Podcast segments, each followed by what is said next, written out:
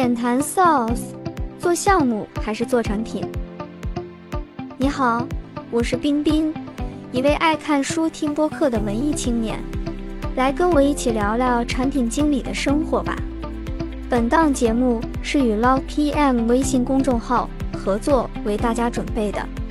Log PM，一个对产品满怀热爱的公众号。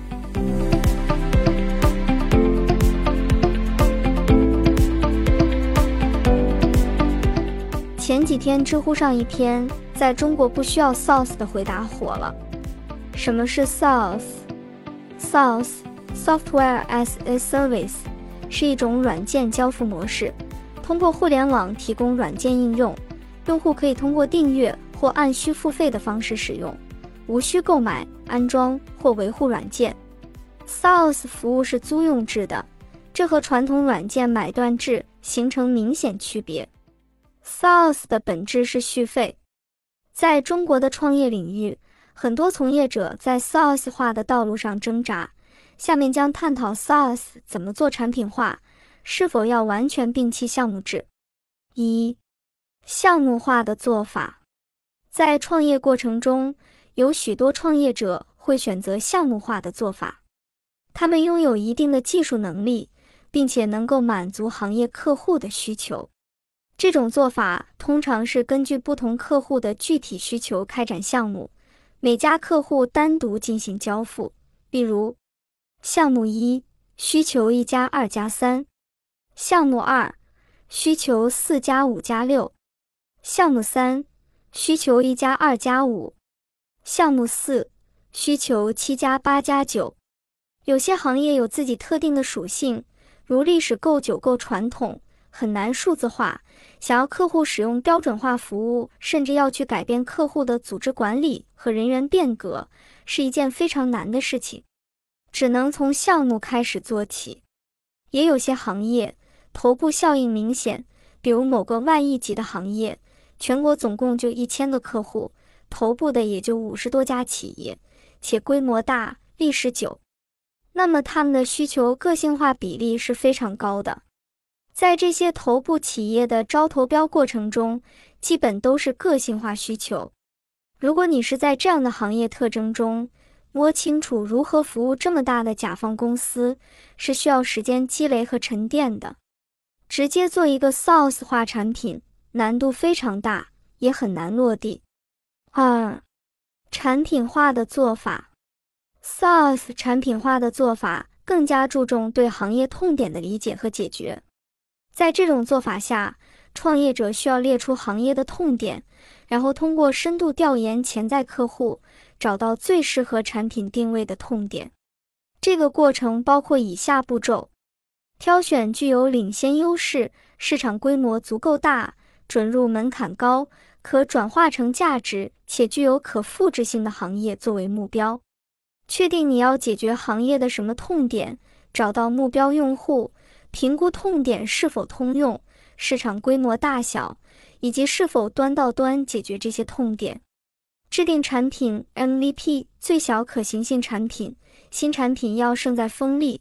我们常说的痛点切入点，就是和产品的锋利感是对应的。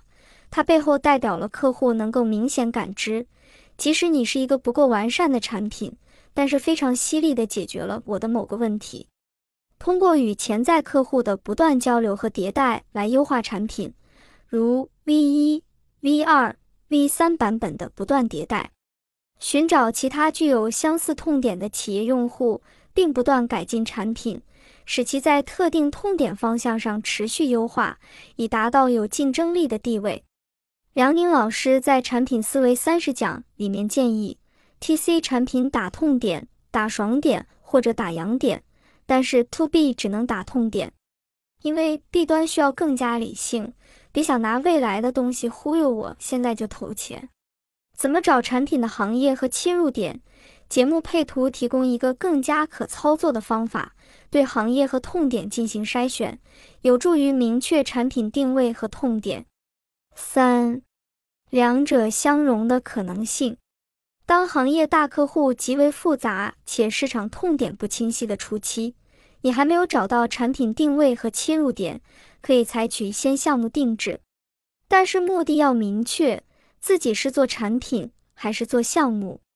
如果目标是做项目，那么做项目在中国是可以生存的，本质是赚人头的钱，开发的人月费用，在不同的行业都有行业水平定价，可以和甲方商讨的空间并不大。财务模型无法做到边际效益递减。如果定制化营收下降，那么开发产出也会相应降低。CTO 能驾驭的版本数量有限，每个独立版本都有客户自己的需求升级、bug 修复、线上维护等工作。此外，做项目的可持续性不好，没有核心竞争力，技术和销售成长后。很容易变成反正客户我熟，自己单干挣的更多，所以纯卖人头企业很难做大。如果目的是做产品，那么初期即使项目定制，也要确定自己的边界，哪些做，哪些不做。当合适时机出现的时候，尽早转为做产品。此外，在这个过程中，还是涉及从定制项目到产品化的组织转型，因为项目开发和产品开发对人才的能力模型要求是不一样的，所以对一个从项目再过渡到产品的组织来说，其组织的转型也是艰难的过程。这是一期关于产品经理的节目，小伙伴们感觉如何？如果你对 Love PM 的内容感兴趣，可以直接搜他的微信公众号。Log PM，从而获取到更多关于产品经理的精致内容。